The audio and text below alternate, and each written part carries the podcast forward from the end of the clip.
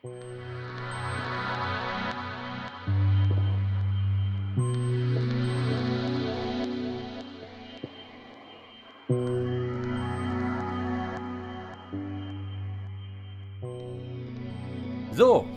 da sind wir wieder.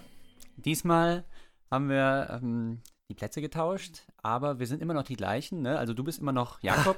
ne? Stimmt, und wir haben heute sogar wirklich die Plätze getauscht, ja. Ja, ähm, genau. Du siehst gar nicht anders aus jetzt von aus der Perspektive hier. Ist Ja. der gleiche, hast immer noch eine Brille, immer noch Haare auf dem Kopf und heißt immer noch Jakob Scheich. Ich bin immer noch Bruno Glöckner. Du hast auch eine Brille. Ich habe auch eine Brille, Eigentlich genau. hast du viel öfter eine Brille als ich. Ja, stimmt, hast du. Ja. Und es ist schon eine fortgeschrittene Stunde, in der wir unser Gespräch hier beginnen. Man könnte ja denken, dass Philosophen doch eigentlich äh, in der knalligen Sonne oder wenigstens Mhm. im Schatten doch dieser knalligen Sonne Mhm. Sich unterhalten und ihre. Ich glaube, das vermutet keiner mehr, nachdem die uns jetzt drei Folgen lang zugehört haben. Ja, Dass wir so, dass wir so Tiere des Lichts und des Tages sind. Ach so, nee, stimmt, da haben sie uns wahrscheinlich Eher so eine. Grottenolm-Existenz. Ja, ja, ja, das stimmt. Wir sind eher so Schattengewächse. Mhm. Ähm, aber ich finde, das ist ja eigentlich eine ganz romantische Vorstellung, so am Abend dann nochmal ein Gespräch äh, zu führen, das doch vielleicht dann irgendwie die Versöhnung mit dem Tag bedeuten kann. Wenn du das meinst. Was machen wir denn heute eigentlich? Ach so, daran bist du interessiert. ähm, ja, ähm, die heutige Folge könnte eigentlich heißen Leben in Zeiten von Corona.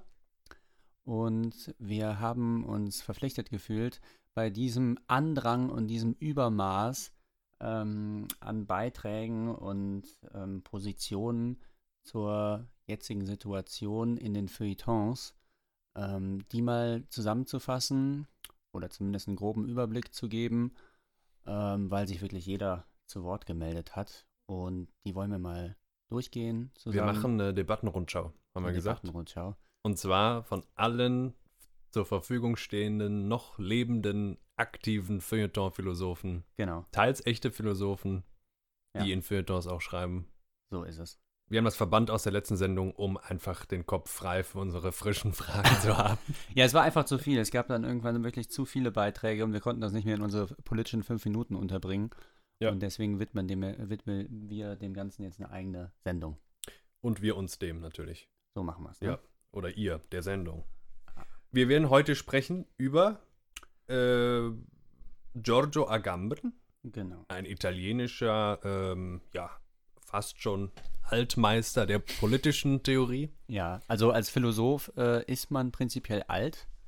ist eigentlich eine äh, Voraussetzung, Ja. sonst kann man sich, darf man sich gar nicht so nennen. Das ist eigentlich bei uns auch eine einzige Verlogenheit, dass wir irgendwie meinen, wir wären Philosophen. Aber wir sind, haben, haben das ja in der ersten Folge schon reduziert oder eingeschränkt, haben ja gesagt, wir sind Biergartenphilosophen, ne? Ja, mal gucken, wie wir dem heute gerecht werden. Mhm. Man muss noch dazu sagen, alt sein ist vielleicht eine Voraussetzung, aber man muss kein Italiener sein, um Philosoph zu sein. Na, Bin ist aber nicht verkehrt, ne? ja, ja, erstaunlicherweise waren ja noch Also nicht mal die Lebensphilosophen Italiener. Ja, aber also ich meine, die Italiener sind in der, von der Kultur am nächsten noch bei den, bei den Griechen, Mhm. außer vielleicht uns Deutschen, ne?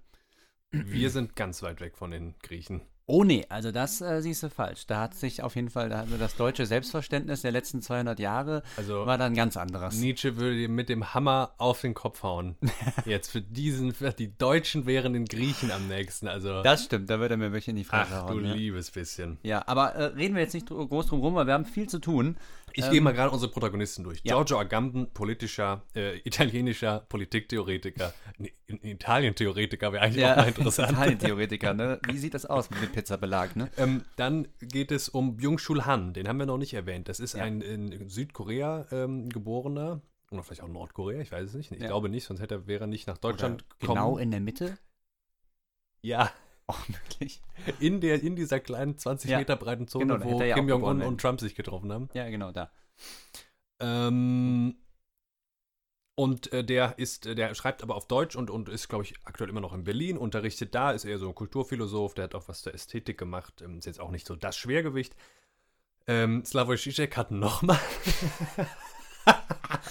Nachdem er sein Pulver verschossen hat und nicht einsehen wollte, dass er jetzt irgendwie vielleicht nicht ganz richtig lag mit dem, Ja. was er da gesagt hat, ja, er hat er sich nochmal zu Wort gemeldet. Nochmal, er hat einfach noch einen Artikel veröffentlicht, äh, darum wird es auch kurz gehen. Und äh, Eva Illus, äh, glaube ich, ist mir wirklich aufgefallen, die erste Frau, die wir überhaupt, überhaupt besprechen. Ja, ja. Im Kanon, da, irgendwann will ich dazu eine Sonderfolge machen. Im Kanon, äh, der, im westlichen Kanon gibt es so gut wie keine Frauen. Also Hannah Ja. Arendt ist, glaube ich, die einzige, die sich so richtig, und die ist ja auch erst in Mitte des 20. Jahrhunderts in Mhm. den männlich Ja, dominierten Judith, Kanon. Judith Butler. Ja, aber die ist noch nicht so eine der Großen. Also da fehlt noch der Segen, Mhm. äh, die Weihe der Zeit so ein bisschen. Ne? Mhm, Jetzt ja. ist jetzt noch nicht so eingereiht. Du bist eigentlich auch so ein kleiner versteckter Feminist, ne? Ich bin ein versteckter Feminist. Wieso Ja. versteckt? Ja, weil du bist da hinten so irgendwie zwischen den Regalen irgendwie. Ach so. Ähm, ja, mal gucken, was ich, was ich, wie ich mich so Oder hinter deiner Brille. heraustraue. ähm, außerdem ist das ja Zeitgeist. Wir müssen auch den Zeitgeist bedienen. Absolut, ja. Ähm, Eva Illus, also die hat geschrieben zum Beispiel zum Ende der Liebe, da hat sie ganz viel zu gemacht, ist eine Kapitalismuskritikerin, könnte man sagen, im weitesten Sinne des Wortes. Soziologin, eigentlich keine Philosophin, ne? Eine Soziologin wohl, ja. Ja, aber heute geht das wirklich ineinander über, diese Gebiete. Ja. Und ähm, dann Yuval Noah Harari, Mhm. ein israelischer Geschichtsprofessor, der große Bucherfolge hatte, den werden vielleicht noch die meisten kennen. Ein Medienstar, Ein, mittlerweile auch ein Medienstar. Er hat sogar ähm, mit Mark Zuckerberg schon gesprochen. sagen. Toll, ja. Ja. Das wünscht man sich mal, ne? Ja, ich glaube, also stell dir mal Zizek gegenüber Zuckerberg vor. Oh ja, das wäre übel. Trotzdem besprechen wir die in derselben Sendung. Der hat geschrieben Homo sapiens und Homo Deus. Und dann noch 21 Lektionen für das 21. Jahrhundert. Drei hochempfehlenswerte Bücher. Mhm. Extrem interessant. Auch übrigens einer der wenigen, natürlich populärer geschrieben, auch populär wissenschaftlicher teilweise, aber einer der wenigen äh, Intellektuellen, die überhaupt äh, im Mainstream mal Nietzsche als Inspiration angeben. Ach, tatsächlich, ja. Ja, äh, und Bason Brock, mit dem wollen wir so ein bisschen schließen. Und dann ähm, haben wir noch eine, ja, einen Vertreter der Universitätsphilosophie, ein Mhm. gewisser Herr Markus Gabriel wird bei uns am Ende vorkommen. Der Und- dir sehr sympathisch ist, ne? Der ist mir so sympathisch. Also da, wenn ich irgendwann den interviewen darf, dann legen wir los. Ja. Giorgio Agamben schreibt am 18.03. in der NZZ. Also Neue Zürcher Zeitung. Zitat, was wird aus den menschlichen Beziehungen in einem Land, das sich daran gewöhnt, auf unabsehbare Zeit so zu leben? Und was ist das für eine Gesellschaft, die keinen anderen Wert mehr kennt als das eigene Überleben? Also mit dem So-Leben meint er, Mhm. Zitat Ende, mit dem, mit, mit dem So-Leben meint er äh, die Einschränkungen, ja, die Leute dürfen nicht mehr raus, es gibt Mhm. eine Ausgangssperre in Italien. Und ähm, er bezweifelt also, dass diese Krise äh, wirklich diese, dieses drastische staatliche Durchgreifen im Zwang äh, äh, braucht. Beziehungsweise man muss sagen, er kann nicht beurteilen, ob sie das braucht. Aber Mhm. er will es bezweifeln, denn Mhm. er hält die Freiheit hoch und sagt dann, was er im Grunde seit den 80er Jahren als großes philosophisches Mantra immer wieder gibt in all seinen Werken. Der Ausnahmezustand, auf den uns die Regierungen schon seit geraumer Zeit einstimmen, ist zu unserem Normalzustand geworden. Immer wenn es außergewöhnliche Zustände gab, hat George Agamben gesagt, da, jetzt ist der Ausnahmezustand genutzt worden, um ihn zum politischen Normalzustand zu machen. Ja. Weil eben dann, äh, also bei 9-11 jetzt seht ihr, dass auch ich immer- die ganze Zeit recht gehabt habe die ganze Zeit schon recht gehabt. Jetzt bei Corona endgültig. Ähm, wir wollen uns nicht nur darüber lustig machen, wir wollen mal gucken, wie Rechte damit hat. Ein kleiner Exkurs also in die Einleitung seines immer noch vielleicht bekanntesten Werkes Homo Sacer, die souveräne Macht und das nackte Leben von 1900. Oh, von 2002. Okay. nee, 1995. 1995 auf Okay. Italienisch so. Hm. Ähm, und da eröffnet er damit, er will uns erzählen, was in der Politik heute so wichtig ist und vorherrscht. Und er greift zurück auf eine Unterscheidung bei Aristoteles. Der unterscheidet zwischen der Zoe und dem Bios, also dem reinen Leben, äh, das nackte Leben sozusagen. Das bezeichnet die Zoe, also das ist das gleiche Leben wie von Tieren. Und dem politischen Leben oder dem kulturellen Leben könnte man sagen, was nur der Mensch führen kann. Das ist die Bios, das ist diese Existenz. Also so dann eben das politische Leben Mhm. äh, ähm, oder auch das theoretische Leben äh, der Philosophen, das ist eine Bios.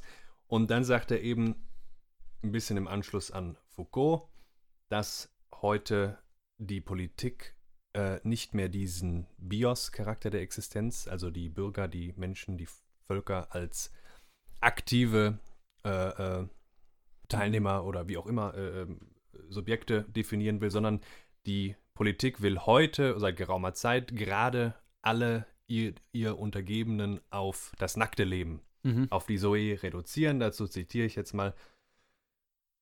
Die Foucault'sche These, willst du das willst du vielleicht kurz sagen, was er hier meint mit Biopolitik bei Foucault?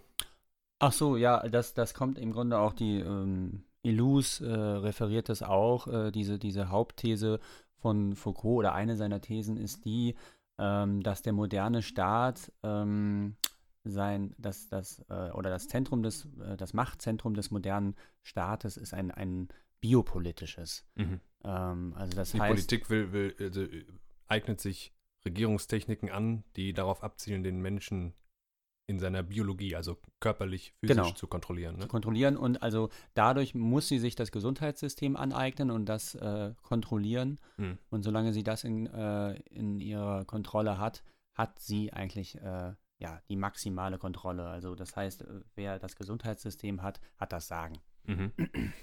Er sagt also, die oder eine Foucault'sche These muss mithin berichtigt oder wenigstens ergänzt werden. Was die moderne Politik auszeichnet, ist nicht so sehr die an sich uralte Einschließung der Zoe, also Ergänzung von mir des nackten Lebens, in die Polis, also den Staat, noch einfach die Tatsache, dass das Leben als solches zu einem vorrangigen Gegenstand der Berechnungen und Voraussicht der staatlichen Macht wird. Entscheidend ist vielmehr, dass das nackte Leben, also die, so äh, die Zoe, ursprünglich am Rand der Ordnung angesiedelt, nun im Gleichschritt mit dem Prozess, durch den die Ausnahme überall zur Regel wird, immer mehr mit dem politischen Raum zusammenfällt und auf diesem Weg Ausschluss und Einschluss außen und innen, Zoe und Bios, Recht und Faktum in die Zone irreduzibler Ununterscheidbarkeit geraten, der Ausnahmezustand, in dem das nackte Leben zugleich von der Ordnung ausgeschlossen und von ihr erfasst wurde, schuf gerade in seiner Abgetrenntheit das verborgene Fundament, auf dem das ganze politische System ruhte.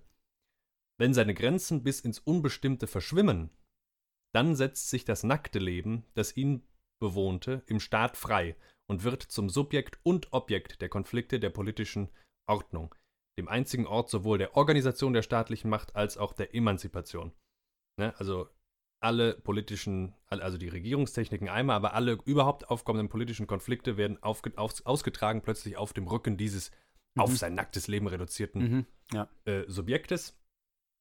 Und eben das äh, charakterisiert für Agamben den Ausnahmezustand. Also ist das ein entmündigtes Subjekt oder was meint er da? Also weil das, das politische Subjekt, das, das oder dieses Zoon-Politikon, wie Aristoteles sagt, äh, das würde ja sehr wohl irgendwie ähm, auf, das würde sich ja ähm, mitteilen, das würde Widerspruch äh, leisten äh, und all solche Dinge, die ja jetzt ja, auch geschehen. Das, das Zoon-Politikon, also diese aristotelische Charakterisierung des Menschen als Wesen, da, also im Zorn ist ja die Zoe, ne? Mhm, das ja. als, als, als Wesen, was zunächst mal einfach ein komisches Tier zu sein scheint, was aber zur Politik fähig ist. Mhm. Das ist das Zorn-Politikon.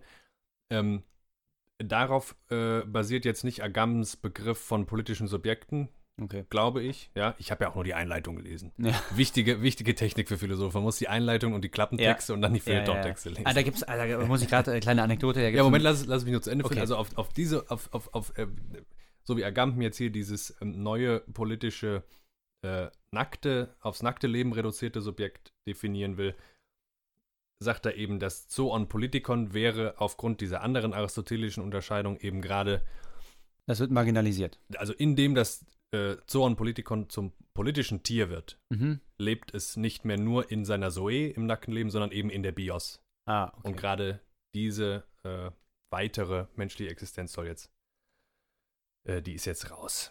Okay. Gut. Klar. Mhm. Tiefer können wir, glaube ich, jetzt nicht gehen. Nee, dann müssen wir das ganze Buch jetzt irgendwie da referieren. Ne? Das wird, wird so schwierig. Kommen gleich vielleicht einmal noch kurz auf ihn zurück, denn er sagt hier was sehr Interessantes.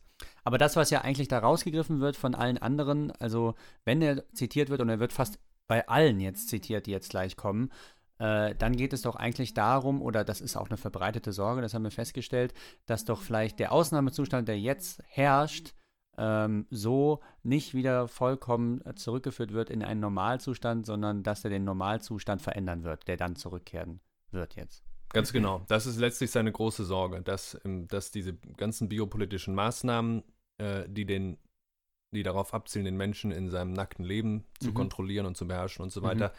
die rechtfertigen sich immer ich weiß nicht, inwiefern er da empirisch einfach argumentiert, aber ich glaube, er meint das zu beobachten, ganz einfach in der Welt. Die rechtfertigen sich immer darüber, dass der Ausnahmezustand diese Maßnahmen legitimiert. Ja. Und dann ist der Ausnahmezustand eigentlich vorbei. Ja. Die Maßnahmen bleiben aber da. Dafür Mhm. gibt es, glaube ich, viele Beispiele. Ja. Auf ein paar Beispiele kommen wir noch.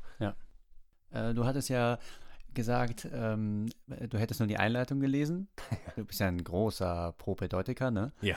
Ähm, und da gibt es ein schönes ähm, Kapitel in dem Hauptwerk von Robert Musil, Der Mann ohne Eigenschaften, wo er in einer gigantischen Bibliothek ist.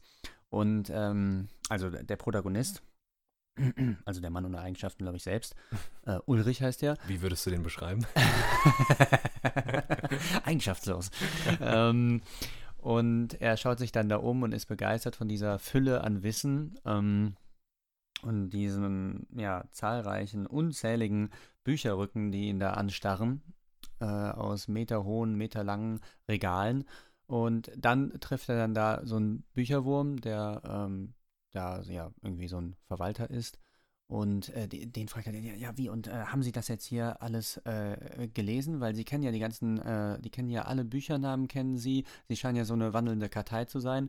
Und der sagt dann, nee, nee, also wenn man äh, so Bibliothekar ist wie ich, dann geht es jetzt nicht darum, dass man die ganzen Bücher gelesen hat, sondern es geht nur darum, den Klappentext und den Index gelesen zu haben. Ja. Und äh, das ist, glaube ich, äh, heute weiter verbreitet denn je, weil es gibt Ja. mehr Bücher denn je und wir müssen mehr lesen denn je. Ne? Mhm. Also die um 1900, die mussten Ja. nur das lesen, was davor kam. Wir Fast haben nix. die Arschkarte heute, dass Mhm. wir am meisten lesen müssen. Äh, Also erst die, die dann nach uns kommen, die müssen noch mehr lesen. Ne? Also wenigstens haben wir ja wir sollten denen den Gefallen tun und keine Bücher mehr schreiben. Das ist ja immer mein Plädoyer. Ne? erstens Ich gilt ja immer noch, heute noch Bücher zu schreiben. das ist so. Bruno Glöckner, 2020, ja. Merken sich das. Ähm, ja, es bleibt uns dann eigentlich nur der Genuss, äh, die Bücher auch einzu einzusortieren, fein säuberlich. Ne? Ja, ein großer genau. Teil des Genusses. Ja, ja. Wahrscheinlich hat man Ästhetik des daran Besitzens. heute mehr Genuss als am Lesen. Ja, absolut. Gut, das sind alles althergebrachte Weisheiten. Ich wollte eben noch sagen, bei Agamben ist dann der Witz, äh, der Ausnahmezustand, der durchaus echt sein kann. Mhm. Ja, wie er jetzt auch, Ja. wobei er das teilweise sogar auch anzweifelt, da ist er dann zu kritisieren. Ja. Der äh, legitimiert gewisse Maßnahmen. Auch das kann vollkommen notwendig sein. Mhm. Das ist auch in jedem Staat eigentlich vorgesehen. Ja. Nur dass dann eben, wenn diese Maßnahmen, wenn der Ausnahmezustand überwunden ist, müssten die Maßnahmen wieder verschwinden. Und deswegen sagt er, was zu beobachten ist, ist eben, dass der Ausnahmezustand sich ins Unendliche verlängert. Ja. Soweit zu Agamben. Das ist seine, das ist seine große Sorge und er sagt dann da in der NZZ, also nochmal, die Menschen, Zitat, äh, die Menschen haben sich daran gewöhnt, unter Bedingungen einer ständigen Krise und eines ständigen Notstands zu leben. Dabei scheinen sie nicht zu bemerken, dass sich ihr Leben auf eine rein biologische Funktion reduziert hat und nicht nur jeder sozialen oder politischen, sondern auch menschlichen oder affektiven Dimension verlustig gegangen ist. Eine Gesellschaft, die im ständigen Ausnahmezustand lebt, kann keine freie Gesellschaft sein. Ist gut. Ich würde vorschlagen, du gehst direkt zum nächsten. Dann, Äh, weil der wird äh, wiederkehren, der Agamben. Der wird uns so schnell nicht verlassen. der Gamm kehrt wieder. Und als nächstes machen wir Byung-Chul Han, da soll auch ich anfangen, ne? Ganz genau, weil da habe ich nämlich auch keine Ahnung von. Ähm, vorgestellt haben wir den Herrn ja schon. Ähm, der schrieb am 23.03. in der Welt. Interessanterweise plötzlich das Feuilleton der Welt wieder relevant Mhm, geworden. mhm, ja. Also ich habe das ein bisschen das Gefühl, alle, die die NZZ dann nicht mehr veröffentlichen konnte, weil es Ja. sonst zu Ja, voll ja. gewesen Komm, wäre. dann kommt zu uns, Leute. Ist gut. Ja, die, die sind dann zur Welt. Ja. Äh, gut. Han schreibt am 23.03. dort. Das Virus bricht nun plötzlich mitten in die wegen des globalen Kapitalismus immunologisch stark geschwächte Gesellschaft ein. Ganz aufgeschreckt werden immunologische Schwellen wieder aufgerichtet und Grenzen dicht gemacht. Der Feind ist wieder da. Krieg führen wir nicht mehr mit uns selbst, sondern mit dem unsichtbaren Feind von außen. Ganz kleiner Exkurs dazu, was hat dieses Wort Feind jetzt hier zu suchen und warum freuen sich vielleicht, wir hatten das in Folge 3 auch schon, du Ja. hast das angesprochen, Ja. die Politiker so sehr, dass sie jetzt endlich wieder die Hemdsärmel nach oben krempeln können und die Ja. Baseballcappies aufsetzen können, um Kriegsrhetorik anzuwenden, ja. Weil wann wird Endlich man, wieder in ihrem Element, ja. ja, wann freut sich der Politiker mehr, als wenn er die, der Bevölkerung ein Sicherheitsgefühl vermitteln kann? Ja. Und das ist eben nun mal so, wenn es heißt, we are under attack, aber wir werden uns verteidigen. Hm. Ähm, die die Freund-Feind-Unterscheidung bedeutet. Politischen kommt von Karl Schmidt. Und in seinem äh, kleinen Essay-Büchlein, äh, Byung-Chul, was Byung-Chul Die geschrieben sind hat, sehr klein. die sind diese sehr klein, alles kleine Essays, ich glaube, das Ja. längste sind so 120 Seiten und das ist schon sehr lang. Wie diese Pixie-Bücher, die man als Kind eigentlich hatte. Dieses hier kann ich empfehlen, im Schwarm Ansichten des Digitalen. Und da steht schon im Klappentext, Ja. habe aber das ganze Buch gelesen. äh, beruft er sich auf Karl Schmidt und sagt, souverän ist Karl Schmidt zufolge, wer über den Ausnahmezustand entscheidet. Es ist bekannt, dass Schmidt zeitlebens Angst vor Wellen hatte. Aus Das- dem Planschbecken die Welt. Ne? Ja, wir hatten das genau. Ah, da entstehen auch Wellen. Auch Shitstorms sind eine Art Wellen, die jeder Kontrolle entgleiten. Aus Angst vor elektromagnetischen Wellen soll der alte Schmidt Radio und Fernseher aus seinem Haus entfernt haben. Er sah sich sogar dazu veranlasst, seinen berühmten Satz der Souveränität umzuschreiben. Nach dem Ersten Weltkrieg, Zitat jetzt Karl Schmidt, habe ich gesagt, souverän ist, wer über den Ausnahmezustand entscheidet. Nach dem Zweiten Weltkrieg, angesichts meines Todes, sage ich jetzt, souverän ist, wer über die Wellen des Raumes verfügt. Und Han meint nun, ob er in die Fußstapfen treten kann, das war ich noch zu bezweifeln, aber er meint, Ja. nach der digitalen Revolution werden wir Schmidts Satz der Souveränität nochmals umschreiben müssen. Souverän ist, wer über die Shitstorms des Netzes verfügt. Und er bringt eine ähnliche Formulierung in seinem Artikel Aha. jetzt vom 23.03. wieder. Also dieses Buch im Schwarm ist von 2013. So, und zwar sagt er da in seinem Artikel, er kritisiert Europa erstmal dafür, dass ähm, die noch den alten Souveränitätsvorstellungen anhaften würden und sagt also, die gebärden sich gerade alle so, ähm, natürlich nicht nur in Europa, aber alle, die so diesem Denken eben verhaftet sind. Souverän ist, wer über diesen Ausnahmezustand jetzt verfügt. Das heißt, souverän ist, wer die Grenzen schließt und, und all solche Sachen und wer möglichst. Das sagt auch, jetzt der Han, ne? Das sagt, das sagt der Han, genau. Ja. Vielleicht aber auch ein kleiner Anknüpfungspunkt zu Agamben. Ja. Ähm, und er sagt dann im Anschluss da an die Sache, die er in, äh, im Schwarm Ansichten des Digitalen entwickelt, äh, das ist doch veraltet. Angesichts der Epidemie sollten wir die Souveränität neu definieren. Zitat, souverän ist, wer über Daten verfügt. Ja. Und damit wäre der Han auch schon vom Tisch jetzt oder hast du da noch Nee, einen der- interessanten und- Punkt? Er warnt, er warnt dann nämlich auch davor, davor wird später auch Harari nochmal sehr Ja. eindringlich warnen. Und Zizek erwähnt es, glaube ich, auch. Die haben Angst vor einer großen neuen Überwachung. Denn was der Han äh, erstmal äh, äh, festgestellt hat am Anfang dieses Ah, Artikels ja, ist, ja, da erinnere- Asien reagiert mich. viel Mhm. direkter, kompetenter, weil eben auch mit mehr Zwang ja, und Ja, auch mit genau. schneller umsetzbarem Zwang. Ja. Also in China werden ganze Kolonnen, Tausende von Arbeitern abgestellt, nur um dann einen infizierten Häuserblock zu umringen und den Ja. ständig zu desinfizieren und so weiter. Und die Leute Ja. dürfen halt nicht raus, sonst werden die weggeknüppelt. Und es, es gibt ja in China, muss man dazu sagen, ne, ähm, äh, also eigentlich ist das heute auch schon bekannt, dass die da so eine Art Punktesystem entwickelt haben. Ne, ja, das jeden- Social Credit System. das Social Credit System und das lässt sich jetzt wunderbar in dieser Krisensituation verwenden, Genau. um da äh, Souveränität äh, zu gewährleisten. Ne? Denn in der Tat, dieses System äh, der digitalen Vollüberwachung lässt sich tatsächlich effektiv einsetzen gegen so eine Epidemie. Ja. Nur alle warnen fast äh, einstimmig davor. Agamben äh, vorneweg, auch wenn der, sagen wir mal, noch am plattesten tut, ja, Mhm. Weil er vielleicht auch einfach schon ein bisschen älter ist. Ja. Dass, dass diese Reaktion, die in einem Ausnahmezustand durchaus sinnvoll sein kann, die wird, der, Trend ging eh schon dahin Mhm. und jetzt ist zu beobachten, ob das genutzt wird, damit diese Überwach Vollüberwachung bleibt Ja. und sich etabliert. Auf jeden Fall sagt Han, ähm, nach der Epidemie wird der Kapitalismus mit noch mehr Wucht weitergehen. Touristen werden den Planeten weiterhin tottrampeln. Das Virus kann, den, äh, äh, kann die Vernunft nicht ersetzen und China wird seinen digitalen Überwachungsstaat nun auch als Erfolgsmodell gegen die Epidemie verkaufen. China wird die Überlegenheit seines Systems mit noch mehr Stolz demonstrieren. Mhm. Sein einziger optimistischer Aufruf ist dann ein Appell an die Vernunft. Mhm.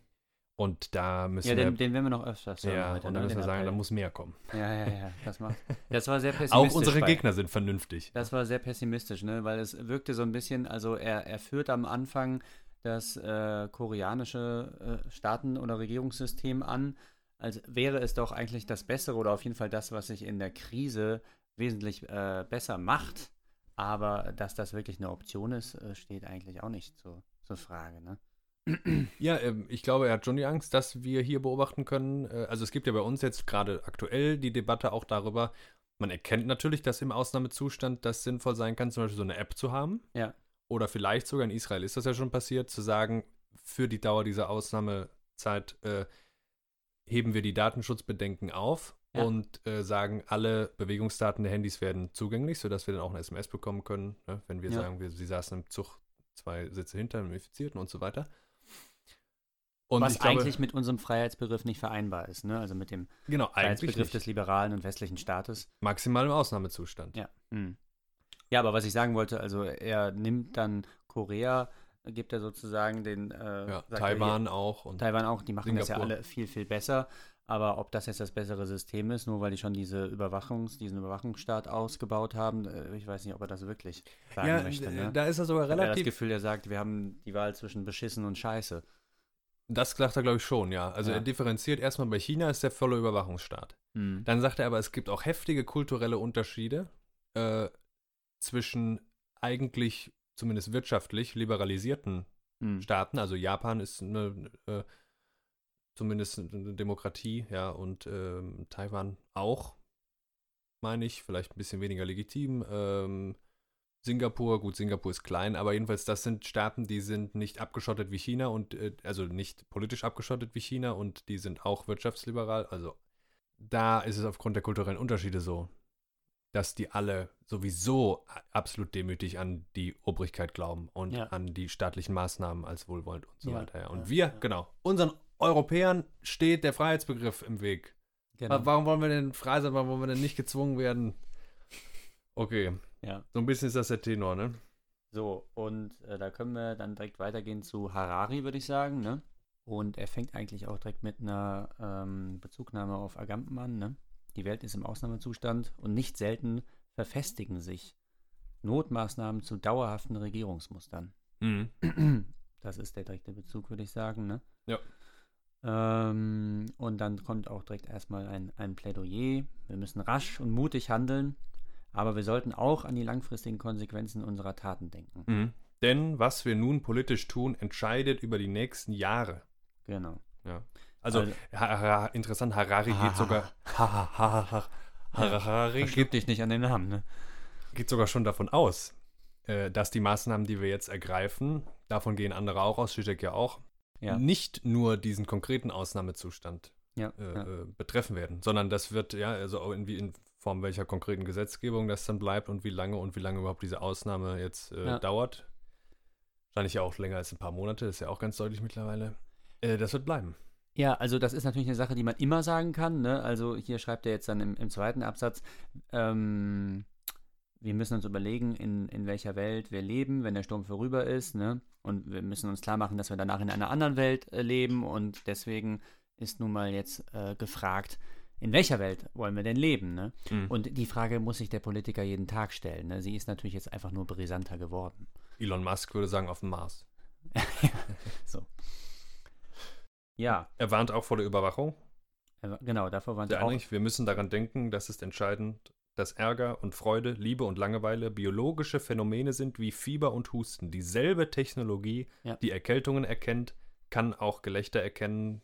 Und ich führe das mal weiter, oder das wir führt es auch weiter, kann auch ne, unser, unsere, unsere Stimmungen, Biometrisches Monitoring nennt er das, ne? biometrisches Monitoring so. Ja. Ja, und Ja. dann sind wir micro-targetbar, Ja. in, ob das jetzt für politische oder für äh, wirtschaftliche Zwecke und so weiter benutzt Dann hätten wird. wir hier, äh, ja, asiatische Verhältnisse. Ja. In Europa, ne? Und zum Ähm, Großteil haben wir die. Wir, wir, dieselbe Technologie haben wir ja. Die Ja. Chinesen haben ja die, ne, die Technologie auch nicht erfunden. Das ist, das, das ist Natürlich, aber wir machen, haben immer noch einen anderen Umgang damit, sonst wird das jetzt nicht so zur Debatte stehen. Ne? Das, mhm. Ähm, also er macht eigentlich zwei Punkte oder ähm, er gibt zwei Entscheidungen vor, ähm, die es zu treffen gilt. Und zwar erstens jenen zwischen, also jene zwischen totalitärer Überwachung und republikanischer Ermächtigung der Bürger und zweitens die zwischen nationalistischer Isolation und globaler Solidarität. Weil er sagt nämlich, die Leute zwischen Freiheit und Gesundheit wählen zu lassen, ist die Wurzel des Problems. Dies ist eine falsche Wahl. Mhm. Wir können und sollten sowohl Privatheit als auch Gesundheit genießen. Und da führt er dann Ähm, interessanterweise auch, und ähm, das auch nochmal in der Parallele zu Han, einige asiatische Staaten, die kein, keine offensichtliche, kein offensichtlich totalitäres System haben wie China, hm. äh, führt er als Beispiel an, nämlich Südkorea, Taiwan und Singapur. Vielleicht hatte ich es auch daher, nee. Mhm. Äh, Han, Han, Han nennt die auch. Diese Mhm. Staaten setzen zwar auch auf einige Tracking-Apps, vor allem aber auf aufwendiges Testen, auf ehrliches Reporting und auf die willige Kooperation einer wohlinformierten Bevölkerung. Ja. Also dann sagt er, ne, diese potenziell verheerenden Technologien, Die, Die müssen können- wir eigentlich gerade gebrauchen. so, die können wir Korrekt, hier ne? sehr wohl gebrauchen. Ja. wichtig ist was ganz anderes, nämlich Vertrauen. Vertrauen. Voilà, ne? Was für eine, also die, ja, die vielleicht die politische Grundkategorie. Ja. Wir kommen bei Eva Illus dann gleich auch nochmal darauf, worauf basiert eigentlich, Mhm. worauf sollte das Vertrauen der Bürger in den Staat basieren. Mhm. Ja, wir wissen, äh, der, äh, das Leben im Staat ist ein Vertragsschluss, philosophisch gesehen. Ja. Bürger und äh, ihre selbst gewählten Führer geben, gehen, eine, äh, gehen einen Vertrag ein. Mhm. Und bei einem Vertrag, der eingegangen wird, gibt es auf beiden Seiten Leistungen, die zu erbringen sind. Wir hatten das in Folge 3. Äh, der Staat, äh, unsere, unsere Leistung als Bürger ist, äh, Ah, ja. wir zahlen Steuern, mindestens. ja. Vielleicht fühlt man sich sogar wie du verpflichtet, der Kultur, aus der man kommt, etwas zurückzugeben. So. Aber ähm, ja, was muss eigentlich der Staat leisten, ist doch eine Frage. Warum sollten wir, also ich glaube, wir stimmen Harari zu, ne? Ja. Also bräuchte Vertrauen. ich, ich gebe hier mal ein Beispiel, damit äh, klar wird, was er so meint, ja. Ähm, zentralisiertes Monitoring und drakonische Strafen sind nicht das einzige Mittel, das dazu führt, dass sich die Leute an Regeln halten, die ihr eigenes Wohl schützen. Wenn die Bürger die wissenschaftlichen Fakten kennen und wenn sie den Regierungen glauben, dass sie ihnen diese Fakten offenlegen, dann tun sie das Richtige, ohne dass ihnen Big Brother über die Schulter schauen müsste. Mhm. Eine eigenverantwortliche, aufgeklärte Bevölkerung bringt gewöhnlich viel mehr zustande als eine unwissende und gegängelte. So, und da, das Optimistisch, Beispiel ist dann, heute waschen sich Milliarden von Menschen täglich die Hände, nicht weil sie die Seifenpolizei fürchten, sondern weil sie die Fakten kennen. Ja. Das macht er ganz gut. Ne? Ja, ja, so ist das, ja. Ja. Ähm, übrigens beobachte ich das auch bei einigen Freunden noch, die entdecken jetzt erst, dass Händewaschen wirklich was bringt. Ach, echt? ja, oder, Oder, haben die immer noch Angst vor der Seifenpolizei? Ich habe ja tendenziell mit einer, mein Bruder hat mir übrigens gesagt, eine Germaphobie ist das, ja. Also wenn du, wenn du ständig in der Aufmerksamkeit, zumindest im öffentlichen Raum, lebst, dass Viren und Bakterien existieren und man deswegen Ja, nichts anfassen will. Du kennst das von mir, wir waren schon in großen Städten der Welt unterwegs. Ich Äh, kenn das von dir, Ich ja. fasse in der U-Bahn nichts an und so Ja, weiter und so weiter. Und mit dem, was ansonsten zu Recht als Neurose belächelt wird, ne? Ja. ähm, da sage ich ja dann immer, ja, nur weil es eine Neurose ist, heißt das ja noch nicht, dass es das falsche Verhalten Dass es ist. sinnlos ist, ne? Damit stehe ich plötzlich nicht mehr alleine da und wenn ich mir dann die Hände wasche, nach jedem nach Hause kommen äh, und dann, dann, dann äh, sagen Mhm. Freunde von mir, wie, ach, das hast du immer schon gemacht, nach jedem nach Hause kommen. Ja. Ja, also da habe ich äh, auch äh, eine kleine Anekdote zu. Ich war bei einem äh, Kollegen neulich und dann war, also Oh, zu der Zeit, Arbeitslos. Ja genau, ich bin ja arbeitsloser Arbeitsloser und zu der Zeit, Ach, ein Kollege, okay. äh, und äh, zu der Zeit war das noch nicht so ganz klar, ob jetzt auch die äh, Schmierinfektion, ob die auch gilt für dieses Virus. Äh, mittlerweile wissen wir, es ist nur eine Tröpfcheninfektion, ja. Ich habe heute bei äh, Professor Drosten wieder gehört, dass es, also es soll wohl Ist doch, wieder ins Wanken geraten, diese Vermutung. Auch, also oder die es- These. Man weiß es immer noch nicht ganz sicher. Ah. Brock macht sich darüber später lustig. Also man weiß wohl, dass die Schmierinfektion im Vergleich zu der Tröpfcheninfektion absolut zu vernachlässigen ist. Mhm. Aber ganz ausschließen, dass es sie gibt in einer minder, äh, in einem geringen, für einen geringen Prozentsatz der Fälle, kann man immer noch nicht. Naja, voilà. Ja, es war so, ähm, er wollte mir dann eine Kaffeetasse geben und äh, er musste die Kaffeetasse natürlich berühren, als er sie mir gegeben hat. Ne? Und dann, äh, ich musste sie ja auch berühren. Das ne? hat die Digitalisierung noch nicht gelöst. Das hat dieses noch nicht Problem. gelöst und ich musste also diesen Henkel dann in meine Hand nehmen und meine, meine Finger äh, daran legen. Und äh, das hat mich dann jetzt daran erinnert, an die Situation oder an das, an das mythologische Bild eigentlich. Es gibt ja die Geschichte von Achill und äh, Achill ist unverwundbar.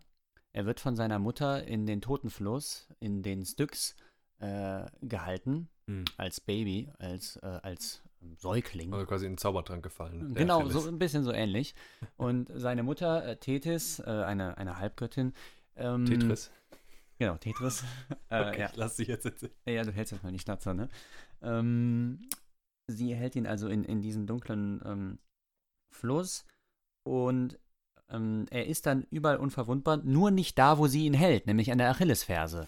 Oh ja. So, also das heißt, wenn wir irgendwie eine, eine, wir sind an allen Tätigkeiten äh, unserer selbst, sind wir beteiligt. Ja, So, ne? Also, das ist, das ist eine Tautologie, die ausnahmsweise mal sehr relevant ja, ist. die macht Sinn. Mhm. Äh, und die kam mir dann in den Sinn, ähm, als ich dieses Problem, als ich mich mit diesem Problem konfrontiert sah. Und das ist ein urmenschliches Problem, was Das- wir da vorliegen haben, ne? Wir alles, was wir anfassen, auch anfassen. Ja, da macht die Tautologie wieder weniger Sinn. Ne? also, dass, wenn wir eine Handlung vollziehen, äh, in dieser Handlung auch das, Handlung, das handelnde Subjekt sind. Ne? Wir können uns da nicht wegstreichen. Ja.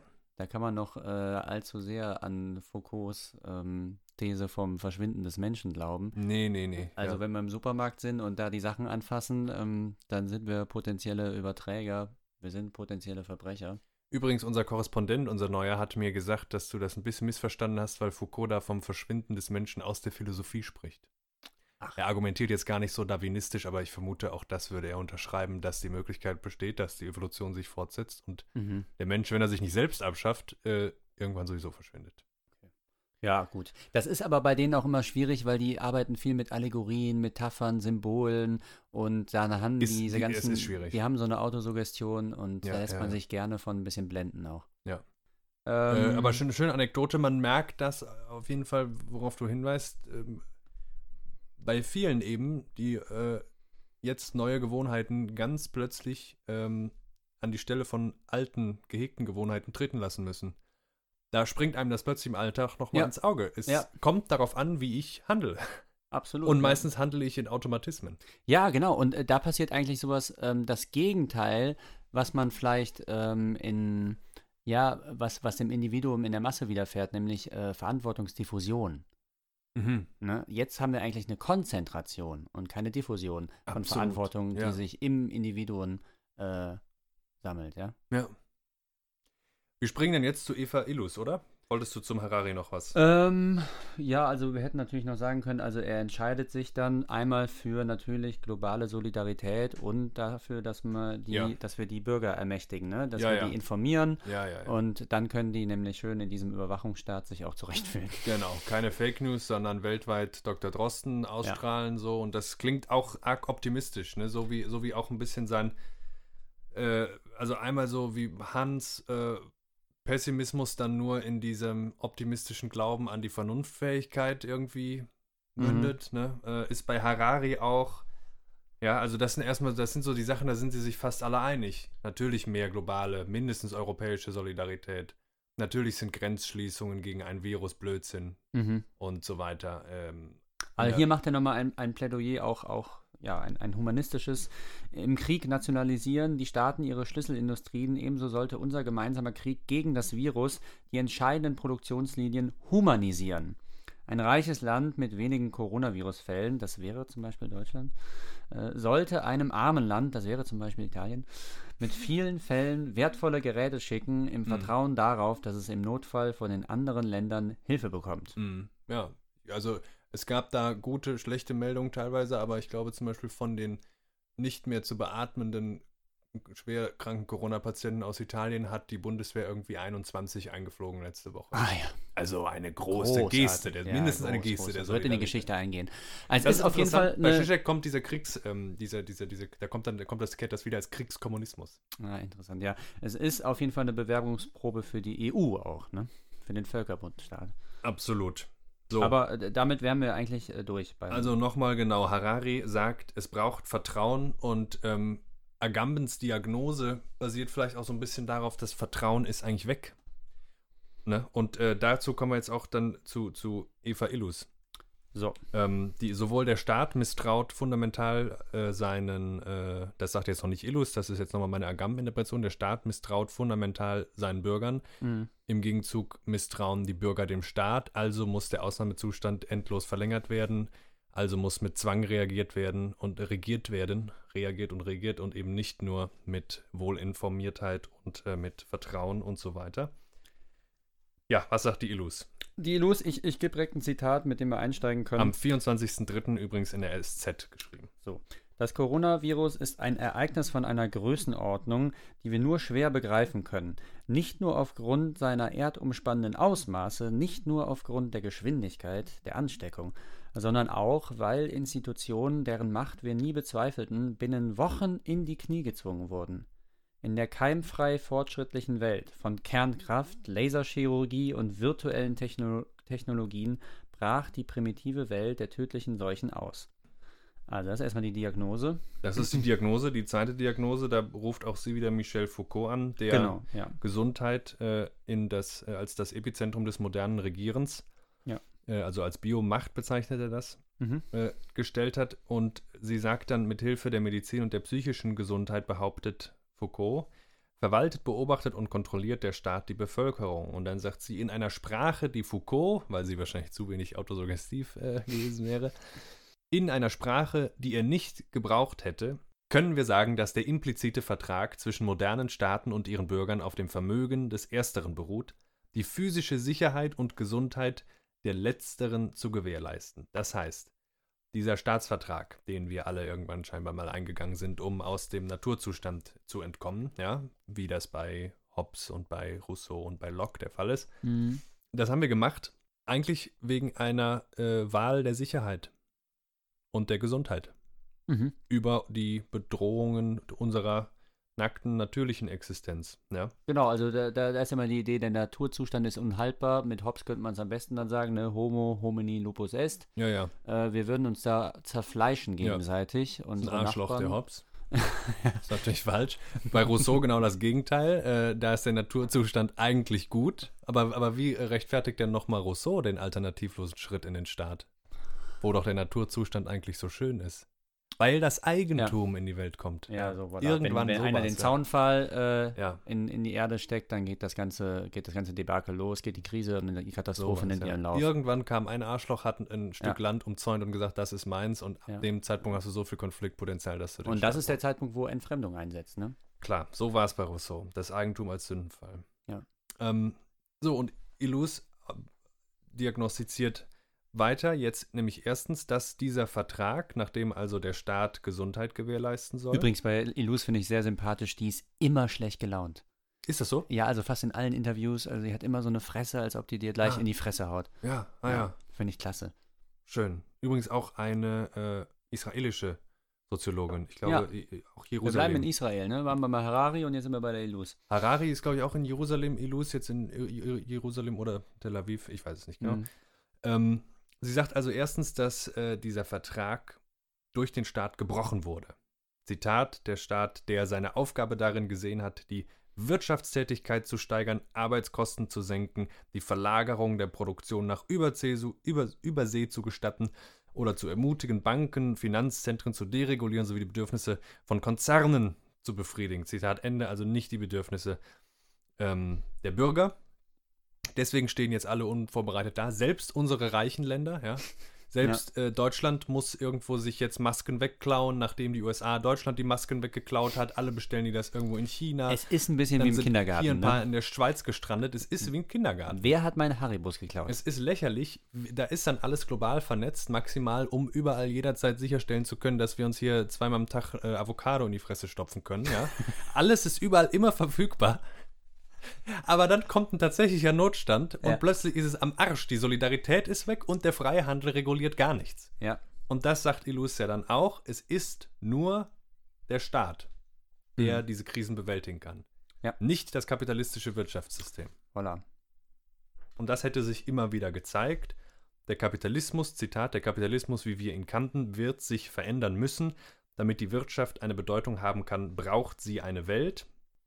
Also sie macht das ja noch schärfer, ne? Sie Ja. macht das ja sogar noch marxistischer. Sie sagt ja, äh, auch die Wirtschaft braucht eine Welt, die sie ausbeuten kann, ne? Genau, das müsste die erstmal kapieren. So. Und ähm, sie rechnet übrigens nicht nur, dass wir auf diese Pandemie, diese Epidemie, was ist da eigentlich der Unterschied? Egal, müssen wir, können wir mal alle googeln. Äh, nicht nur, dass wir darauf nicht vorbereitet sind und die schlechte Reaktion schiebt sie auf den Also Kapitalismus. Pan ist alles und EP ist eingeschränkt. Also EP ist ja, Seiten, so, genau. Seite oder nicht. Also Epizentrum ist ja auch nicht das Zentrum, sondern das Gut. Wiederum, ja. Gut. Sondern sie sagt, der Kapitalismus über, ist überhaupt nur schuld daran, dass diese Epidemie ausbricht. Dann sagen wir jetzt mal, Moment, wir hatten doch noch gesagt, äh, das ist ein chaotisches, unvorhersehbares Ereignis, was sich nicht vermeiden lässt. Es gab immer schon die Pest und so weiter. Ja, sie sagt, Arschlecken. Sagt sie nicht, sag ich jetzt. Ne? Aber sie sagt, nein, dass wir uns wegen unserer Wirtschaftsweise in die noch so entlegensten und vormals isolierten Ökosysteme vorgearbeitet haben und diese zerstören und sie gleichzeitig konsumieren. Ja? Mhm. Mit anderen Worten, dass sich die Chinesen Ja. da ihre Fledermäuse und, und ihre äh, Penguline in Ja. die Suppe hauen. Was ist ein Pangolin? Das ist dieses Gürteltier. Ach so, Ding, ne? ich dachte, es wäre eine Mischung aus, aus Weichkocher. Pinguin und, Das so und, ekelhaft. Ich habe so gelitten, als ich das gesehen habe. Naja. und Pelzvogel. Und da, äh, das Nee, ist erstmal eine interessante In äh, äh, Information. Sie sagt, das sind sogenannte zoonotische Infektionen. Ja. Und sie sagt auch, die wären vorhersehbar gewesen, weil wir so Gates. wirtschaften. Selbst Bill Gates, der natürlich an, der, an der kapitalistischen Welterschließung maßgeblich beteiligt ist, Der weiß Bescheid. äh, wenn auch vielleicht auf einem anderen Gebiet, Ja. ähm, hat das gesagt, wir hätten das vorhersehen können, ja, und wir hätten damit rechnen müssen, weil die Chinesen und nicht nur die Chinesen, wir Und fressen ja es auch Schweine und so weiter. wahrscheinlicher und es wird häufiger, ne? Wird wahrscheinlich auch häufig. Also ihr Plädoyer dann nochmal, die nächste Herausforderung wird darin bestehen, die Krise nach Corona zu bewältigen, Mhm. indem wir die richtigen Schlüsse ziehen. Mhm. Immer wieder hat sich nämlich, sagt sie nochmal, der Staat als einziger Akteur erwiesen, der Krisen dieser Größenordnungen meistern kann.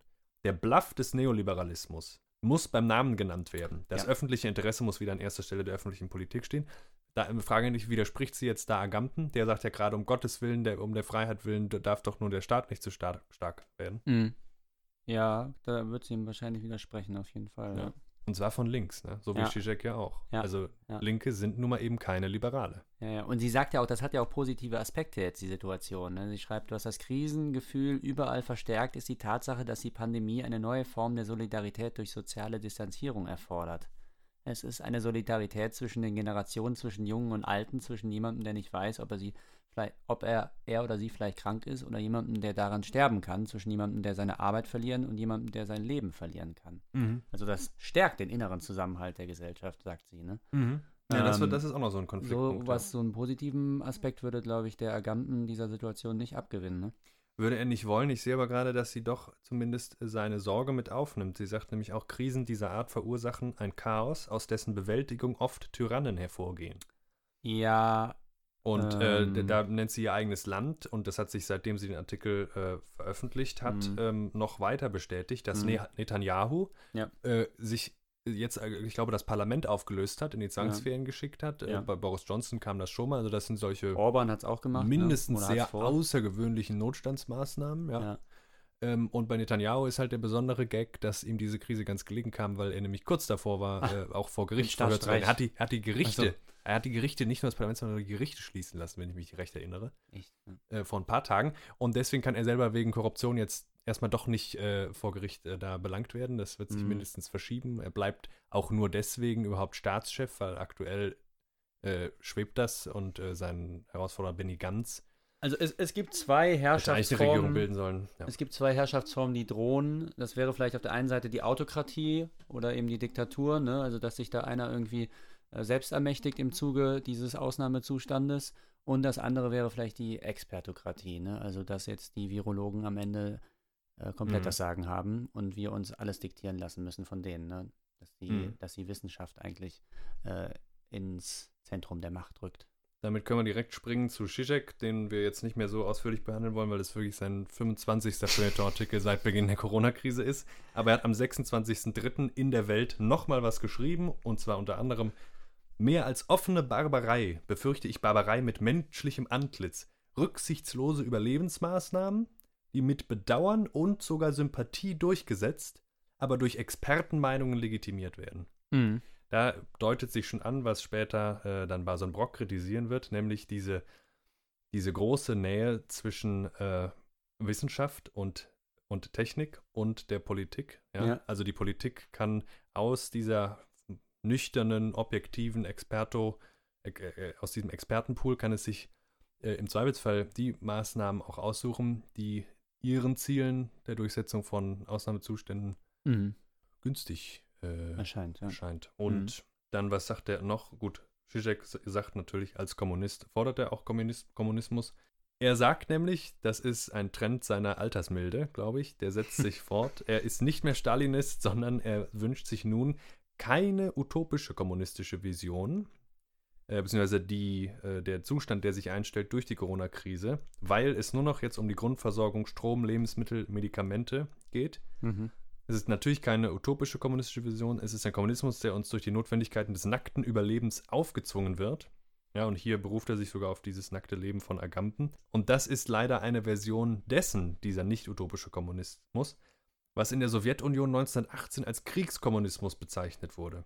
Mhm. Wie das Sprichwort sagt, in einer Krise sind wir alle Sozialisten. Mhm. Und für ihn jetzt auch die entscheidende Frage hinterher. Billionen werden unter Verletzung aller Marktregeln ausgegeben werden, aber wie, wo, für wen? Wird dieser erzwungene Sozialismus der Sozialismus für die Reichen sein? Bernie Sanders sagt das ständig. Trump macht Socialism for the Rich. Mhm. Oder wird daraus eine neue, bescheidenere, vielleicht aber auch ausgewogenere Weltordnung entstehen? Ja, da dieser positiven Utopie dann letztlich eigentlich nur ein kurzer Satz als Frage gewidmet ist, äh, Zizek zählt Ja. weiter zu den Pessimisten. Ja, also und vor allen Dingen, er scheint wirklich sein Pulver verschossen zu haben, habe ich den Eindruck. Ich weiß nicht, was er da noch großartig zu sagen hat. Ja, wir hatten jetzt noch, also ich kann vielleicht ein, zwei Sachen reinwerfen von zwei anderen Artikeln. Einmal von Thomas Asheuer in der Zeit schreibt, drängender allerdings ist die Frage, warum Regierungen beim Kampf gegen die Erderhitzung nicht eine ähnliche Entschlossenheit an den Tag legen. In beiden Fällen handelt es sich um eine Naturkatastrophe die durch die Weltrisikogesellschaft verursacht wurde bzw. sich durch sie ausgebreitet hat. Anders gesagt, sowohl das Klimabeben wie auch die Corona-Seuche kommen nicht von außen. Sie kommen aus dem Innenraum einer Zivilisation, die nun die Getriebene ihrer eigenen Verhältnisse ist. Das Virus regiert die Politik. Der Unterschied ist nur, eine Infektion kann jeden jederzeit treffen. Die Erderhitzung, glaubt man, treffe erst die Nachgeborenen. Das erklärt, warum beim Kampf gegen Covid-19 alles getan wird, um diese Naturgewalt zu besiegen. Und beim Klimawandel lange Zeit alles getan wurde, um sich Mhm. mit einem Wort des erwähnten Jean Baudrillard dieser ungeheuren, unerträglichen menschlichen Verantwortlichkeit der Welt und der Natur gegenüber zu entledigen. Also das ist doch, denke ich, ganz interessant. Ähm, oder das, ja, äh, dass, es, dass man das doch kurz schließen kann hier, ne? Die Corona-Krise mit der Klimakrise, dass wir natürlich, wenn wir irgendwie die Probleme uns unmittelbar vor den Füßen liegen, wir sie auch angehen müssen und dadurch dann die Probleme, die anderen Probleme erstmal in die Peripherie geraten. Auf Bildern aus dem All sieht man, dass sich ähm, schwere Industriegebiete das erste Mal lichten. Also wir haben nicht irgendwelche versmockten Gegenden mehr. Ja, nur ich, also ich, ich finde ja dann den, den Ansatz von der Illus deutlich origineller, weil das, klar, dass jetzt alle erstmal sagen, Moment mal, das war doch gar nicht möglich und so weiter. Das hatten Mhm. wir ja auch schon, eine Mhm. Verstaatlichung ist plötzlich möglich sogar.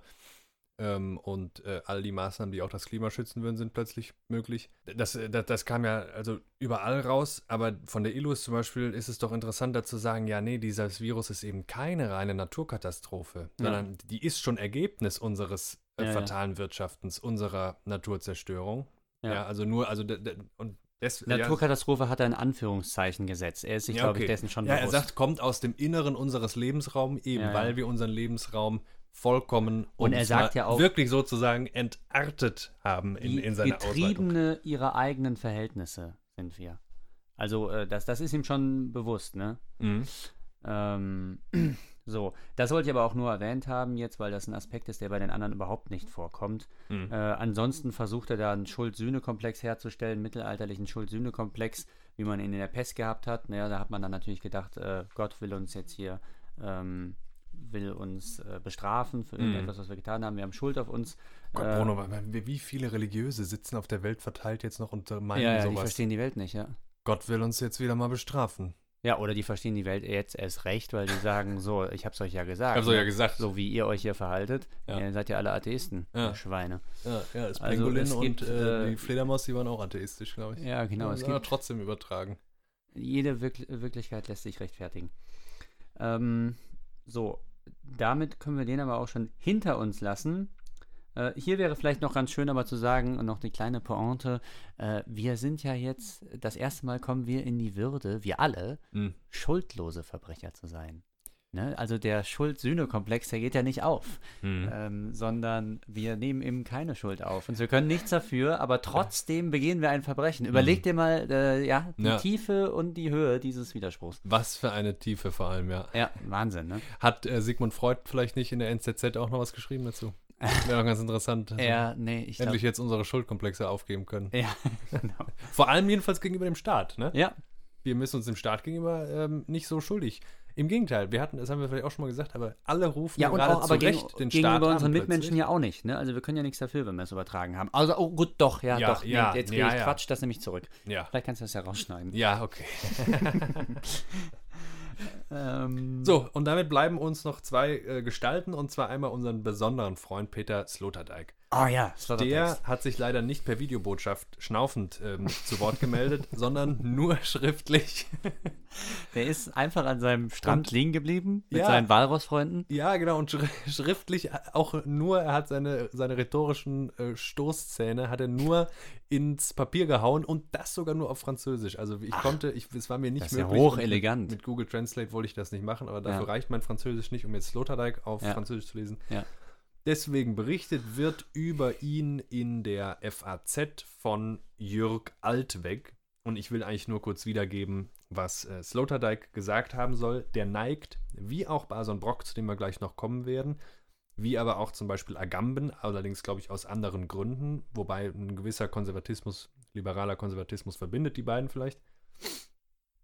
Ähm, bei Agamben übrigens habe ich auch den Eindruck, der ist, glaube ich, Katholik immer noch. Mhm. Und dann bist du Ja. natürlich, hast du natürlich einfach ein Brett vom Kopf, auch, Ja. auch in so einer Angelegenheit. ja. Dann kannst du, Du auch arbeitest sagen, noch mit diesem Schild, äh, Schuldsühne-Komplex wahrscheinlich, ne? Ja. Auch wenn es unterbewusst ist. Ja, ja, und nicht nur unterbewusst, sondern ich würde sagen, dieser der christliche Humanismus, der uns gerade jetzt nochmal vor dem völligen Utilitarismus rettet, Ja. das hatten wir, ja, Ja, das stimmt, ja. der, ähm, in, also insofern, ne, wunderbar, nur, äh, jetzt finde ich den Punkt nicht mehr. Ah, ist ja aber interessant, ja. Interessant. Ja, führ das mal aus. Und Sloterdijk sagt, äh, Was sagt er denn? zum 20. Jahrhundert. Es hat uns gelehrt, dass die Dummheit nicht das Gegenteil der Intelligenz ist. Er meint vor allem, denke ich, die großen Katastrophen, ja, Ja, die sozusagen äh, die Dialektik der Vernunft erst an den Tag gebracht haben. Ja, dass man also vernünftigerweise sehr wohl äh, den Holocaust organisieren konnte, nach rein Mhm. rationalen Prinzipien und so weiter. Ja. ja. Ähm, also dieses 20. Jahrhundert hat uns gelehrt, dass die Dummheit nicht das Gegenteil der Intelligenz ist. Es gibt eine Dummheit der Intelligenz und die Dummheit der Intellektuellen, die in Systemen denken. Ja, nochmal, der Intellektuellen, die in Systemen denken. Bei allem, was dem Menschen geschieht, hat der Mensch stets seine Hand im Spiel. Guck So, mal, da sind wir noch ne? eben an der Kaffeetasse. Also, da sind wir bei der Kaffeetasse. Wir sind nicht nur ein Spielball und ein Produkt der Strukturen. Und man stelle sich eine Schrecksekunde lang vor, die allwissenden Intellektuellen würden an die Stelle der Regierenden treten, dann hätten wir zusätzlich zum Albtraum der Epidemie das Grauen schlechthin. Ja. Sloterdijk da also mit heftigen, berechtigten Seitenhieben gegen die Prophetie zumindest seiner eigenen Zunft. Und diesen blinden Aufklärungswahn, gegen den zieht auch sein Kollege, äh, sein, sein, sein, ja, Bruder im Geiste, kann man vielleicht sagen, Barzon Brock. Also Brock Feld. ist, glaube ich, nicht ganz so konservativ wie Sloterdijk, aber Ja. ähm, Ich glaube, die verstehen sich. die verstehen sich gut, glaube ich auch. Ja. Wobei sich auch Sloterdijk und Zizek verstehen, menschlich. ja, ja, kann man Sollte man auch nicht meinen. So. Äh, da lese ich jetzt auch nochmal ein längeres Zitat vor. Ähm, eines ist die generelle Ahnungslosigkeit und Dummheit von jedermann als anthropologische Grundkonstante. Ein anderes ist aber, wenn derart geprägte Jedermänner Führer sein wollen, ohne etwas von ihrer eigenen menschlichen Vorurteilsbefangenheit je erkannt zu haben. Aufgeklärt und damit vertrauenswürdig sind nur Menschen, die diese unsere allgemeine Abhängigkeit von Vorurteilen kennen und dadurch den Geltungsanspruch ihrer Autorität zu kontrollieren wissen. Gefährlich dumm, und das sind genau die, genau die Gefährlichkeit von Dummheit, die Sloterdijk auch im Auge hat. Mhm. Gefährlich dumm sind alle, die als Richter glauben, nur dem Gesetz zu folgen oder als Ärzte der Wissenschaft und nichts als der Wissenschaft verpflichtet zu sein oder als demokratischen Verfahren genügende Politiker meinen, ausschließende Unterscheidungen dürfe es nicht geben, weil alle Urteile, Meinungen und Auffassungen gleichgültig sein müssten. Bis dahin erstmal. Da Ja. steckt jetzt ganz viel drin, was wir noch mal, was wir, wo wir noch mal ein bisschen zurückgreifen müssen. Ne? Ja. Ähm, also An Ahnungslosigkeit und Dummheit ist eine anthropologische Grund Grundkonstante. Das heißt, wir sind alle zu blöd, um äh, das Ganze überschauen zu können. Ja, das Mhm. gilt auch für den Ausnahmezustand. Ja. Welche jeder Männer meint er denn jetzt, die sich also darüber, dass sie fundamental ahnungslos und dumm sind, und zwar als Menschen, Mhm. egal wie, ex wie, wie große Experten die sind, Mhm. ja, dass sie möglicherweise Vorurteilen aufsitzen, die sie sich selbst nicht bewusst machen. Wen meint er da jetzt? Welche jeder Männerführer sind das? Ja, er, er meint da eigentlich ähm, genau äh, diese mh, ominösen Gestalten, die durchs Feuilleton geistern, nämlich den Herrn Hawks. Den hatten Zum wir Beispiel, schon, ja. den hatten wir schon, ne? Ja. Ähm, Einen Futurologen. Also. einen Er Futurologen. meint eigentlich seine gesamte eigene Zunft, die jetzt der Prophetie verfällt, ja. So, ja. Die Aber- hohe Luft der Prophetie, die durch unsere Städte und durch, unsere Länder und Städte zieht. Peter Weibel meinte auch. Ja, genau. Genau, Diesen den können wir leider nicht erwähnen, aber ja, der. Egal. So, und äh, es ist hier nicht der Platz. Irgendwann müssen wir zu Nietzsche sprechen und dann werde ich erklären, warum er ganz genau da bei Nietzsche ist, wenn er von der Vorurteils-, der prinzipiellen, der existenziellen Vorurteilsbefangenheit Hm. äh, des Menschen und eben des menschlichen Erkenntnisvermögens ist, müssen wir wann anders zu reden. Aber was bietet er denn nun an? Er sagt, und nun kommt es. Aufklärung heißt, Menschen eben aus diesen natürlichen Vorurteilen und Befangenheiten hinauszuführen, sich also von ihrer permanenten Selbsttäuschung zu lösen. Jemandem aber seine Täuschbarkeit klarzumachen, heißt, ihn grundlegend zu enttäuschen. Und das ist eine wunderschöne Bewegung, dass er jetzt erstens sagt, Aufklärung, das meint er nicht im Sinne von Vernunftdiktatur, sondern er meint gerade Aufklärung durch Enttäuschung darüber, dass die Vernunft Scheitert. auch bestimmten Vorurteilen unterliegen kann, ja, dass die reine Vernunft im Menschen einfach nicht gegeben ist, ja, dass Ja, wir dass vernunftfähig sind. Dass sie an sich selbst scheitern kann, ne? sie kann, an- ja, insofern kann sie an sich selbst scheitern, ja. Ja. Nur man würde jetzt sagen, die, also wenn, wir bleiben jetzt mal bei dem Katholik, Okay. der glaubt an Gott. Ja. Das ist ihm vielleicht auch bewusst, was daraus alles resultiert, ist ihm nicht bewusst, das geschieht in der Mhm. Kindheit, wird einem das eingetrichtert, lauter Zeug. Man ist beladen mit solchen Vorurteilen, ja, als Mhm. Mensch, weil man Ja. auf die Welt kommt. Plus man ist noch grundsätzlich eher dumm als allwissend. Das gilt für alle gleich. Und dieser Katholik, dem jetzt, äh, ihn jetzt über die, über die, äh, also nicht nur darüber, dass Gott nicht existiert, sondern den aufzuklären darüber, was er für moralische, für sonst wie metaphysische Sachen sich als Vorurteile mit Gott eingekauft hat. Mhm. Das heißt, ihn zu enttäuschen. Ja? Ja. Weil plötzlich ist da nicht mehr die Erklärung für alles. Da ist plötzlich nicht mehr die, die Unendlichkeit, die Freiheit, die garantiert ist von einem allwissenden Absoluten. Ja? Und das muss nicht immer nur Gott sein, der solchen Mhm. Schwachsinn Mhm. garantiert. Ja, und pikanter und prekärer wird es natürlich schon, wenn man das jetzt beim Wissenschaftler macht, ne? wenn der äh, durch seinen Methoden oder seines Methodenglaubens überführt wird. Ne? Ja. Weil der glaubt, dass der Methode die Wahrheit ist und er verwechselt die Wahrheit mit der Methode. Ja. Die Eigentlich- klugen Wissenschaftler tun es nicht immer. Die klugen Wissenschaftler sagen dann, das macht zum Glück auch dieser Drosten, Mhm. äh, was ich hier sage, das ist mein bester Versuch zur klügsten äh, Meinung, was Ja. dieses eine Virus angeht. Damit Ja. ist keine einzige politische Aussage getroffen, keine Mhm. Maßnahme getroffen. Ja, das will ich, kann ich nicht unterscheiden. Ja, ich glaube, es war aber trotzdem wichtig. Also man, was Brock hier mit Aufklärung meint, heißt, ist eben gerade nicht Aufklärung, die sagt, wir sollten alles objektiv und vernünftig betrachten, sondern ja, es wird vor allen Dingen, es wird immer alles besser. Ne? Aufklärung durch Enttäuschung. Also wie ist toll ist Ernüchterung, das? ja. Ernüchterung. Ja. Ja, nämlich darüber, dass wir nicht fundamental vernünftig sind oder nicht hauptsächlich vernünftig sind. Ja. Dass Und das da also möchte ich dann auch, um Weg das, ich finde das ja äh, toll, wie er da wirklich diesen Futurologen da ins Gesicht spuckt. Also, weil es wird wirklich noch zynischer und bissiger. Äh, also, äh, Brock ist ein kleines Teufelchen, muss man sagen. Ne? Also, Ja, der Name, das. Aussehen, aber ein sehr sympathisches Teufelchen, ja. Ja. Mit Übrigens einem schönen Platz in der Hölle bekommen. ich habe ihn auch mal gesehen live und ähm, ja, ich war dabei. oh, ach, du warst dabei. Ja, ja, ja, ich Guck saß an. neben dir. So lange machen wir Philosophie so schon zusammen. äh. Der ist ja relativ groß, der ist ja mindestens 1,85, oder? Und relativ schwer. Ich dachte, der wäre relativ klein Nee. und relativ schmächtig. Relativer Vielleicht war ich Kopf. doch auf einer anderen Veranstaltung. So, aber äh, ich wollte noch ähm, das ähm, aufplustern, was er da gesagt hat im Grunde. Und zwar mit Luhmann, Niklas Luhmann, äh, ganz kurzes Zitat, keine Angst. Und der sagt, äh, eigentlich fast in so einem Jargon, den man äh, am Stammtisch so erwarten könnte, sagt er, die Zukunft ist nun mal intransparent. Mhm. So, und das kann man den ganzen Futuro Futurologen mal an den, an den Kopf werfen. Das als nochmal als Fundamentalkritik, ja. Ja, Ähm, Brock äh, zählt dann auf, wodurch wir alle maßlos enttäuscht sind. Viele schöne Punkte. Wir sind zum Beispiel maßlos enttäuscht, also aufgeklärt über den wahren Kern der demokratischen Gewaltenkontrolle im Namen des Volkes sich zu legitimieren. Wir sind alle maßlos enttäuscht, dass trotz aller weltgemeinschaftlichen Einschwörung auf Menschenrechte und Friedenspflicht permanent Dutzende Kriege geführt werden, mit der schönen kapitalistischen Moral, man müsse Selbstverwirklichung der Völker durch Waffengebrauch unterstützen, um nach der Selbstzerstörung entsprechend am Wiederaufbau beteiligt zu werden. Am, da gibt es ja viele schöne Punkte. Wie Ja. gesagt, die Links findet ihr alle ähm, im Blog bei uns auf der Webseite und auch bei Spotify. Da müsste man sich das, glaube ich, aufwendiger rauskopieren. Aber das findet ihr da alles.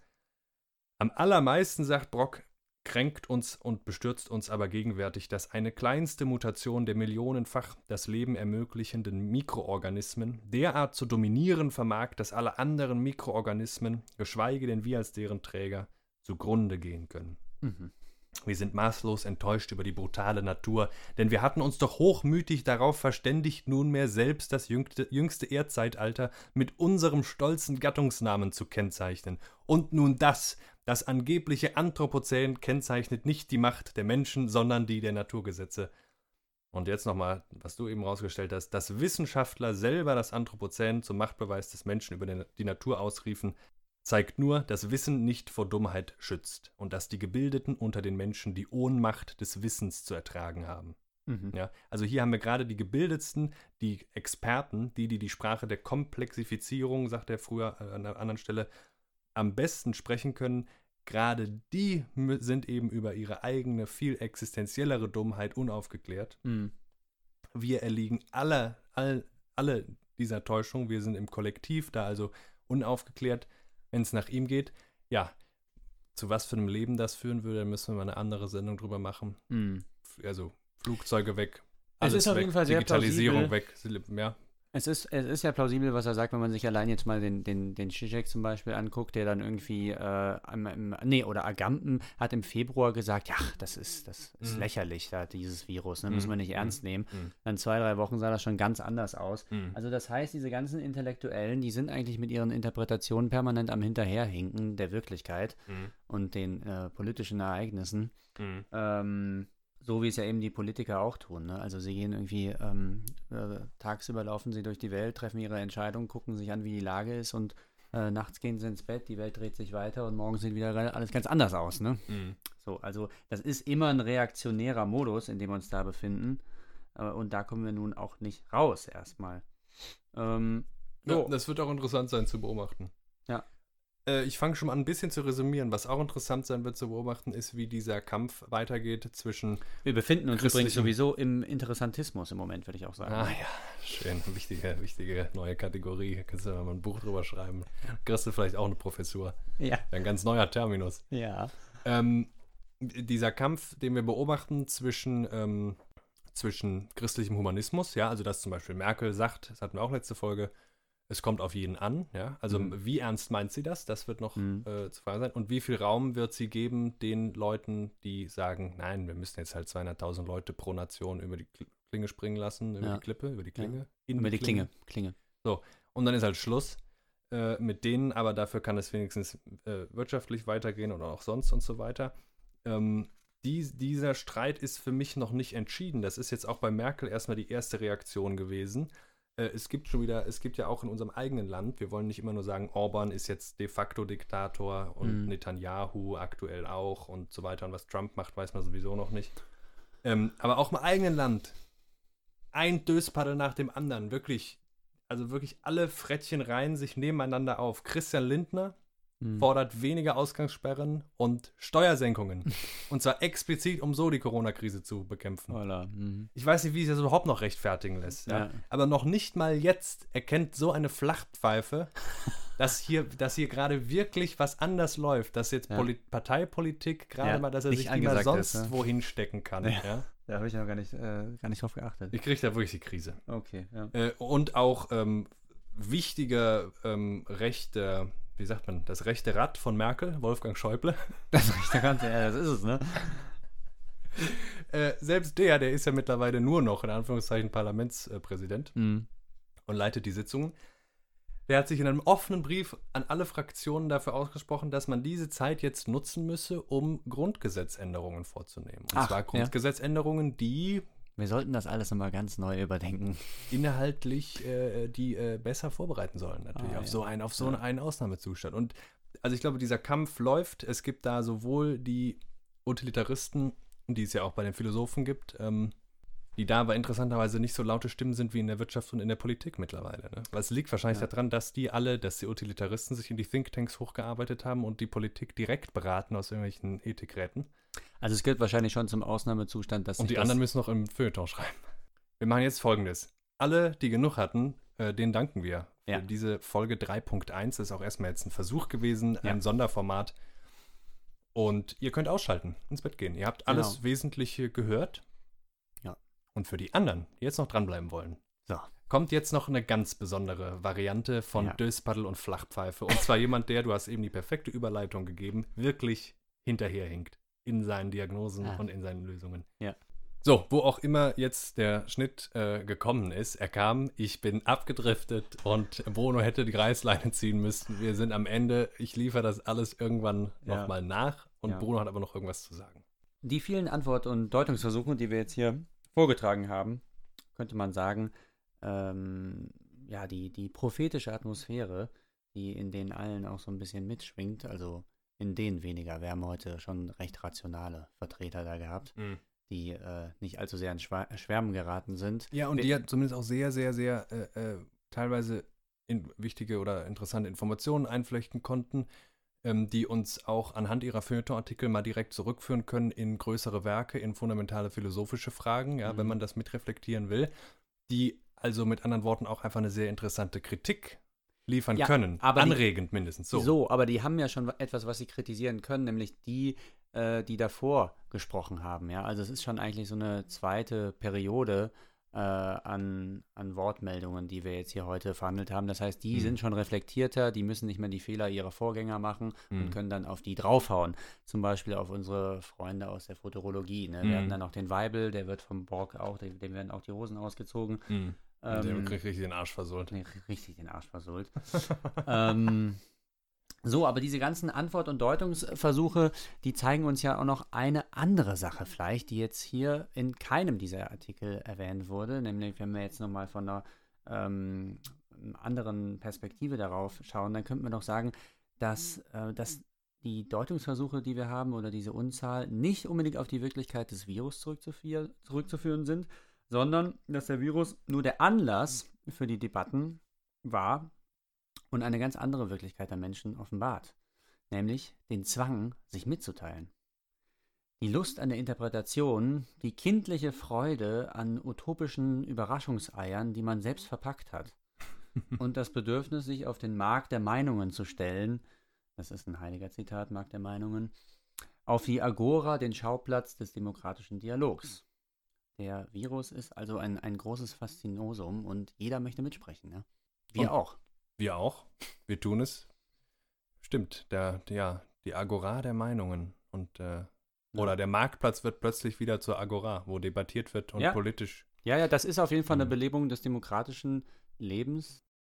Und zu guter Letzt wollen wir mit einem, einer poetischen Sentenz schließen.